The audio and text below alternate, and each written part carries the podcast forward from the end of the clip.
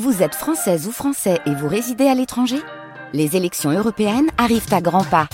Rendez-vous le dimanche 9 juin pour élire les représentants français au Parlement européen. Ou le samedi 8 juin si vous résidez sur le continent américain ou dans les Caraïbes. Bon vote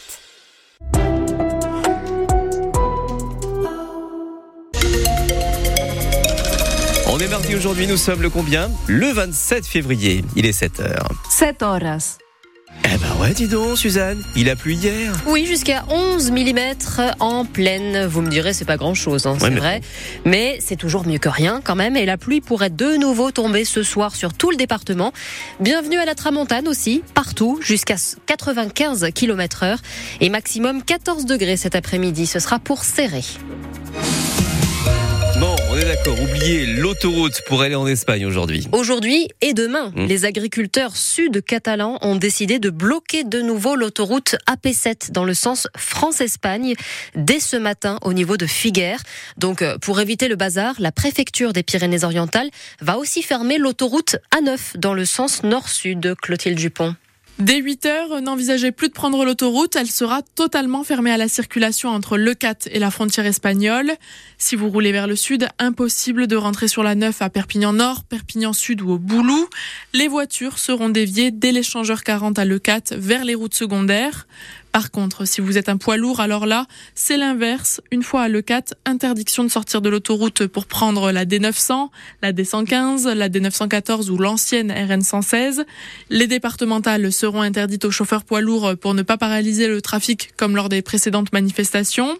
Les camions devront être garés directement sur les voies entre Le Cat et le Boulou en direction de l'Espagne et attendre patiemment euh, la levée des blocages. Ça pourrait rapidement faire un sacré flux à gérer car la 9 dans ce secteur, c'est 12 000 camions par jour. Dans l'autre sens, en revanche, rien à signaler. L'autoroute sera ouverte si vous partez des Pyrénées-Orientales vers Narbonne ou Montpellier. Blocage donc à Figueres aujourd'hui, mais aussi à Puy-Cerda.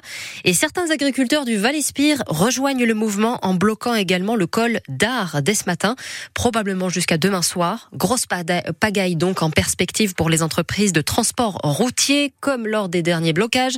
Notre invité d'ailleurs dans trois quarts d'heure, ce sera la déléguée Méditerranée de la Fédération nationale du transport routier, Françoise Glaise, invitée de France Bleu Roussillon à 7h45. Ce midi, le ministre de l'économie et le ministre de l'agriculture tiendront une réunion à Bercy au sujet justement des agriculteurs.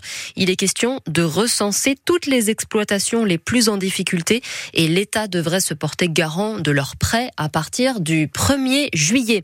Le président de la République, lui, il s'est engagé le week-end dernier à instaurer des prix planchers, des prix minimums pour mieux rémunérer les producteurs français quand ils négocient surtout avec la grande distribution ou avec euh, les restaurants par exemple. Ces prix devraient varier en fonction des filières. C'est un bon début selon la Confédération paysanne, mais le secrétaire du syndicat dans les PO, Eloy Grau, attend d'autres mesures.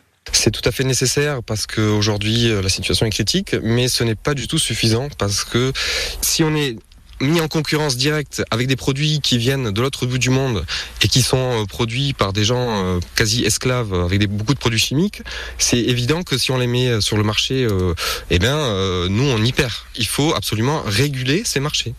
Et donc les prix planchers, c'est une première étape pour la régulation des marchés agricoles. Euh, et ça doit être fait au niveau euh, national et international.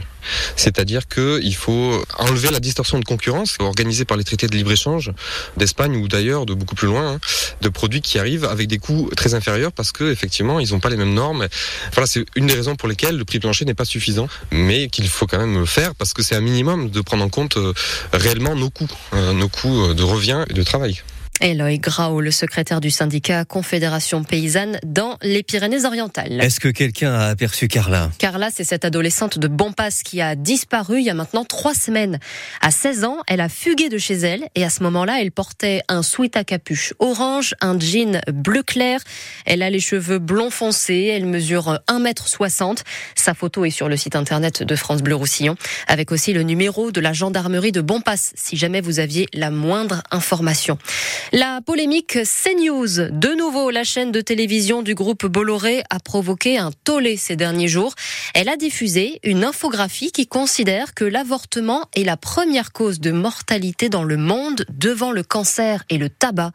Et face aux réactions, la chaîne CNews a présenté ses excuses hier soir. Il est 7h05 sur France Bleu Roussillon. Est-ce qu'on verra un jour, Suzanne, un parc à thème à Perpignan? Eh ben, aucune idée. Ça fait quelques années déjà qu'on en parle. Une promesse de campagne de Louis Le maire souhaitait euh, au départ un parc sur l'histoire du Roussillon.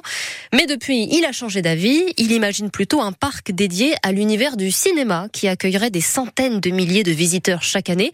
Pour l'instant, Baptiste Guillet, on ne sait pas du tout si le projet a des chances d'aboutir. Oui, d'abord, c'est un projet qui a déjà fait chou blanc à deux reprises, à Toulouse puis à Béziers. À chaque fois, les discussions ont tourné court avec les élus locaux. Là, les choses sont différentes, assure Bruno Granja, le président de Studio Occitanie Méditerranée. Effectivement, un compromis de vente a bien été signé avec la municipalité de Perpignan pour la cession de 60 hectares de terrain au Mas-Bresson, au sud de la ville. Mais ce n'est qu'un début de commencement. Pour voir le jour, ce parc cinéma devra notamment, entre autres, être validé par le prochain schéma de cohérence le SCOT de la plaine du Roussillon qui prévoit en tout l'artificialisation de 816 hectares sur les 15 prochaines années. Ça ferait donc 60 rien que pour ce projet et ça pourrait avoir du mal à passer. Et puis il y a bien évidemment la question de la sécheresse dans le contexte actuel. Ce genre de chantier doit-il être la priorité? Bruno Granja promet un parc durable et sobre, mais on imagine déjà les oppositions à venir. On est donc encore très loin de l'inauguration. Baptiste, vous citez Bruno Granja. Et eh bien justement, l'homme d'affaires est l'invité de l'écho d'ici dans quelques minutes à 7h15. Le rugby et l'USAP va devoir faire une nouvelle fois sans Pozzolo Tuilagi ce week-end. Le deuxième ligne est au repos forcé, imposé par le 15 de France en plein tournoi destination. Il fait partie des joueurs protégés, comme on dit. Donc après avoir manqué la réception de La Rochelle, Pozzolo Tuilagi ne sera pas non plus du voyage à Toulon samedi. Quant à la réception de Toulouse, dans deux semaines, l'affiche fait toujours rêver et la preuve, dès hier matin, les 2500 places à la vente sont parties comme des petits pains. L'USAP va donc mettre en vente euh, les toutes dernières places aujourd'hui. Je vous conseille de rester à l'affût.